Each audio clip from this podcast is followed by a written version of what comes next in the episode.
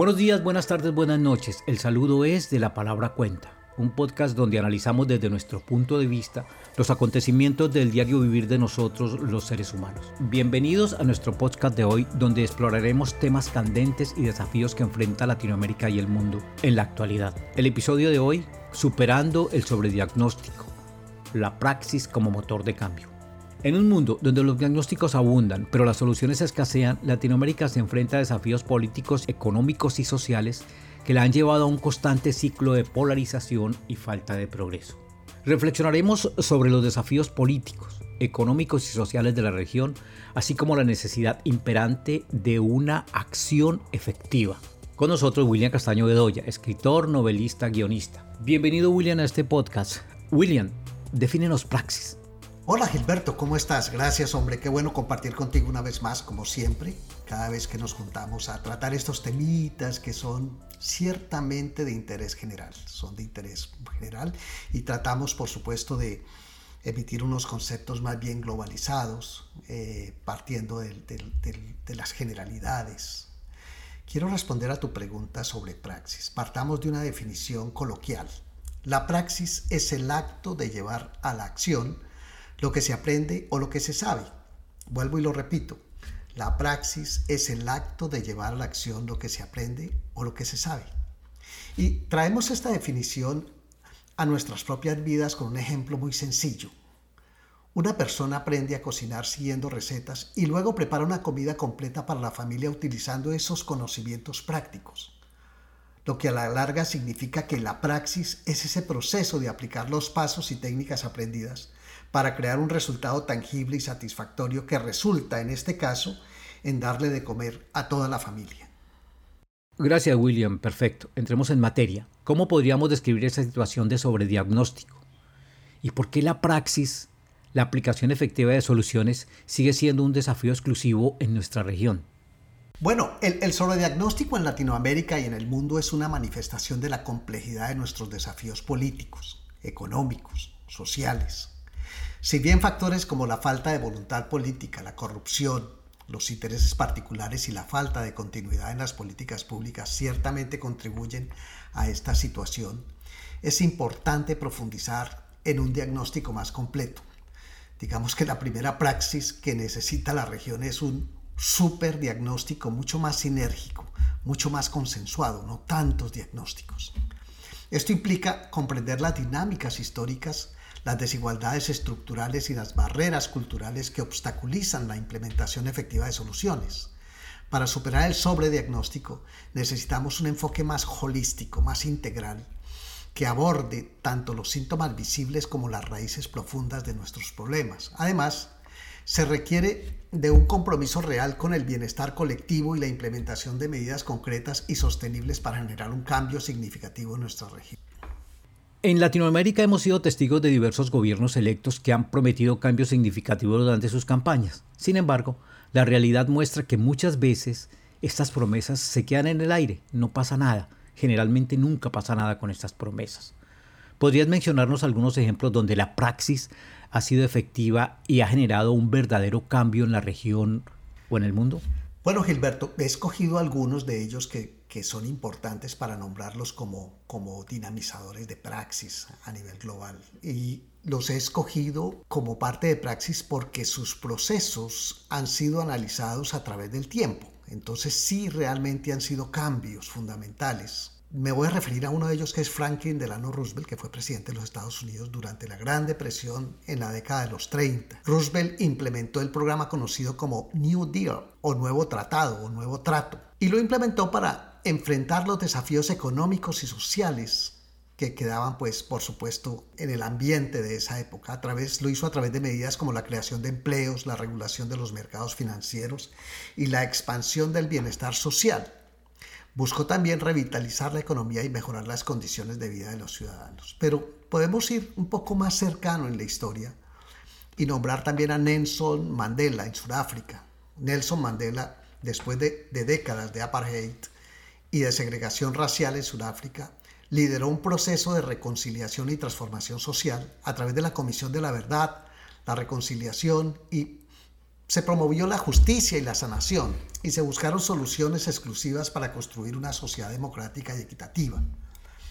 Si bien lo pensamos nosotros, por ejemplo, en el caso de países como Colombia, yo acabo de mencionar palabras que, que, tal vez se mencionan mucho en Colombia por estas décadas, que es Comisión de la Verdad, la reconciliación, se promovió la justicia, la sanación, pero esos procesos que está viviendo Colombia ahora aún no los catalogamos como praxis. ¿Por qué? Porque se están dando sobre los procesos y no sabemos si van a ser o no exitosos. Ojalá y lo sean para que en algún momento podamos estar vinculando a estos protagonistas como parte de lo que ha sido la praxis global a nivel de, nuestra gente, de nuestros pueblos, de, nuestra, digamos, de nuestra raza humana.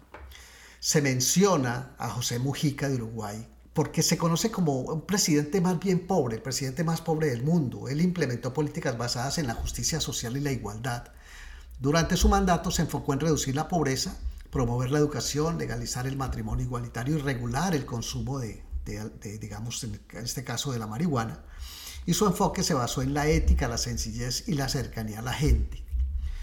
Praxis se da en el caso de Mujica porque no se le veían esas pretensiones tan personalizadas y más bien estaba haciendo un trabajo que, que ayudará a su país a salir adelante.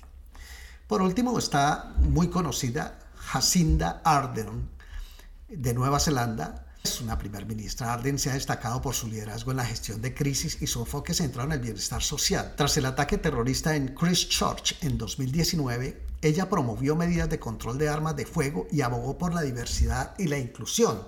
También ha impulsado políticas para abordar el cambio climático y la desigualdad. Aquí hay un tema interesante que es el tema de control de armas. Es una praxis que, por ejemplo, Estados Unidos no ha logrado hacer y necesita hacerlo y que pasan los años, las décadas y todo, pero en Estados Unidos la praxis no se da por cuestiones políticas, pero no porque hay voluntad. El día que la praxis en Estados Unidos por este tema surja, eh, estoy seguro que Estados Unidos será un país mucho más justo desde el punto de vista de, de la gente, de las personas. ¿Se considera que Nayib Bukele está haciendo una praxis efectiva en El Salvador o es muy prematuro llamarlo praxis? Bueno, el término praxis efectiva implica que las acciones emprendidas por un gobernante han demostrado resultados positivos y tangibles en la solución de los problemas diagnosticados. En el caso de Nayib Bukele, que es el actual presidente de El Salvador, es importante destacar que su mandato aún está en curso. Es muy difícil evaluar un proceso en curso como algo exitoso o no exitoso y por lo tanto evaluar si está llevando a cabo una praxis efectiva requiere un análisis más completo y a largo plazo. O sea, en la medida que, El Salvador de Bukele eh, avanza, también avanzan temas de derechos humanos y otras cosas que se tienen que despejar con la historia. No es, hay que pensar muchas cosas. Eh, ojalá que el proceso de Bukele sea un proceso que se consolide con la anuencia de las Naciones Unidas, con la anuencia de la comunidad internacional y que aparte de eso sea un espejo para que otros países lo usen sin violar los derechos humanos, que es una cosa muy, digamos, muy delicada. Yo creo que, pero igual eh, podemos estar frente a, a un proceso de praxis efectiva o a un proceso de praxis, no sé, de choque, pero a la larga que no se consolida como una praxis. En nuestro continente las facciones polarizadas socialmente han gobernado, pero a menudo han priorizado sus intereses particulares en lugar del bien común, del bienestar de, las personas, de sus votantes. ¿Cómo afecta esta realidad al verdadero propósito de la política y su capacidad para impulsar un cambio significativo? ¿Podremos esperar que el centro gobierne apoyado por los extremos y se inicie así un camino hacia la praxis eh, exitosa? Bueno, la polarización en Latinoamérica ha sido un obstáculo para la praxis efectiva y el logro de cambios significativos, cuando los gobiernos se enfocan más en mantenerse en el poder y satisfacer sus intereses particulares que en buscar el bienestar común. Se distorsiona el verdadero propósito de la política. Es necesario superar la polarización y fomentar un enfoque centrado en el diálogo, la búsqueda de consensos y la implementación de políticas que beneficien a la sociedad en su conjunto es muy importante. William, entendemos que una praxis auténtica en Latinoamérica debería buscar la preservación de nuestras riquezas y el acceso social de las clases más favorecidas. ¿Podrías compartir algunas características claves de una praxis auténtica y mencionar ejemplos exitosos de otros países en el mundo que hayan logrado implementarla? Bueno, una praxis auténtica en Latinoamérica sería aquella que promueva el desarrollo sostenible, la equidad social y la justicia económica. Esto implica implementar políticas públicas efectivas que preserven y potencien las riquezas naturales de la región sin agotarlas ni saquearlas, y también las riquezas materiales del hombre. Es decir, será aquella que de manera cíclica y retroalimentada preserve las riquezas sin diluirlas ni saquearlas, donde la clase media tenga la oportunidad de ascender cada día más. Digamos, un ejemplo exitoso de esta praxis fuera de Latinoamérica es el modelo educativo de Finlandia, que se ha concentrado en la igualdad de oportunidades, la formación de docentes y la adaptación de las necesidades de los estudiantes. ¿Qué estrategias podrían ayudar a avanzar a los diagnósticos a la praxis efectiva en Latinoamérica? ¿Cuáles son los roles y responsabilidades tanto del gobierno o de los gobiernos como la sociedad civil en estos procesos o en este proceso? Bueno, para avanzar de los diagnósticos a la praxis efectiva es fundamental desarrollar una visión de cambio concreta y realista. Los gobiernos deben asumir un rol activo en el desarrollo de políticas centradas en el beneficio colectivo y no solamente del sector que los llevó al poder y en superar los intereses particulares. Además, es crucial involucrar a la sociedad civil, a expertos y a actores relevantes en la implementación de estas acciones, para asegurar una participación diversa y una mirada integrada hacia el proceso de Latinoamérica. Esto que, que acabo de decir yo lo veo importante por varias cosas. Muchos gobiernos de Latinoamérica suben y se preocupan solamente por darle gusto a quienes los eligieron. Pero Estamos viendo un proceso en todo el continente donde las elecciones se ganan inclusive rayando el 50% del electorado. Entonces, ¿qué pasa con el otro 50% que desde el poder ve, digamos, un gobierno entero de cuatro o seis años, dependiendo de los países, como un castigo hacia la otra parte? Es, es, importante eh, hablar de praxis cuando hay consenso. Vuelvo otra vez yo, digamos, a esos procesos de paz donde un solo sector de la población, así haya perdido un referendo, crea un proyecto de paz del cual la mitad de un país no está de acuerdo. Entonces no hay praxis. Es, es, una praxis muy forzada, es más bien como una necesidad histórica de haber empezado un proceso sin que haya habido un consenso general. Es muy difícil hacer praxis desde el punto de vista del gran poder, justo por estos temas de polarización. A lo largo de este episodio hemos explorado la importancia de superar el sobrediagnóstico en Latinoamérica y enfocarnos en una praxis efectiva que genere cambios reales. Hemos analizado ejemplos tanto dentro como fuera de nuestra región, demostrando que la praxis exitosa es posible. Es hora de que los políticos en Latinoamérica se enfoquen en el verdadero progreso social, económico y espiritual, impulsando una praxis auténtica que nos conduzca hacia un futuro prometedor. William, te doy la palabra para que nos menciones ejemplos de praxis fallidas en Latinoamérica. Por supuesto, eh, Gilberto, aquí tienes algunos ejemplos de praxis fallidas en el mundo debido a la corrupción y la polarización. No quiero decir que, se falla solamente en los países subdesarrollados o en los países en vías de desarrollo, sino que se falla en todo el mundo. Donde yo vivo, que es Estados Unidos, especialmente para las mujeres y para, las personas que tienen una visión o menos conservadora, el retroceso en el derecho al aborto en Estados Unidos en estos tiempos de radicalización por parte de, la derecha. Ha habido esfuerzos por parte de grupos conservadores en Estados Unidos para limitar y restringir el acceso al aborto. Estos esfuerzos han resultado en leyes más restrictivas y en la disminución de los derechos reproductivos de las mujeres, lo que representa un retroceso en términos de progreso y libertad de elección. Lo traigo yo para que, digamos, tal vez el público lo evalúe, pero para mí realmente ha sido cuando los logros de una sociedad retroceden, eh, yo veo que es una praxis fallida. Otra praxis fallida, que la conocemos todos y la conoce el mundo y el mundo lo deplora, es el intento de cambio social en Cuba y después décadas después en Venezuela bajo el mismo formato. O sea, si no funcionó bien en Cuba, ¿por qué Venezuela lo adopta como una praxis, sabiendo que es fallida? En estos países se ha experimentado intentos de cambios sociales y políticos que han llevado resultados adversos. En Cuba, a pesar de las aspiraciones de los años 60 y una sociedad más igualitaria, se ha visto una falta de libertades civiles y económicas espantosa, así como una crisis humanitaria en curso. En Venezuela el intento de un cambio hacia el socialismo ha resultado en una profunda polarización, corrupción, hiperinflación y una grave crisis económica y humanitaria. No hace falta sino mirar afuera a la calle donde tú estás y ver en una esquina a los venezolanos que han tenido que huir de semejante rigor político que haya en ese país. También digamos que una praxis fallida que yo la deploro desde mi humilde punto de vista, es la falta de control de armas de asalto en Estados Unidos. Yo pienso que a pesar de los recurrentes tiroteos masivos en Estados Unidos, el control de las armas de asalto en manos de civiles no se ha logrado de una manera efectiva debido a la polarización y a la influencia de grupos de presión. Esto ha llevado a una continua amenaza para la seguridad pública y una falta de acción significativa para abordar este problema. Ni qué decir, praxis fallidas la limitación de los derechos de las mujeres en, muchos países musulmanes, no en todos. En algunos países musulmanes la opresión y la falta de igualdad de derechos para las mujeres son evidentes. Esto incluye restricciones en el acceso a la educación, en la participación política y en la toma de decisiones personales, lo que representa una praxis fallida en términos de garantizar la igualdad y el empoderamiento de las mujeres. Nómbranos un pensador universal que haya acudido a la praxis como concepto fundamental.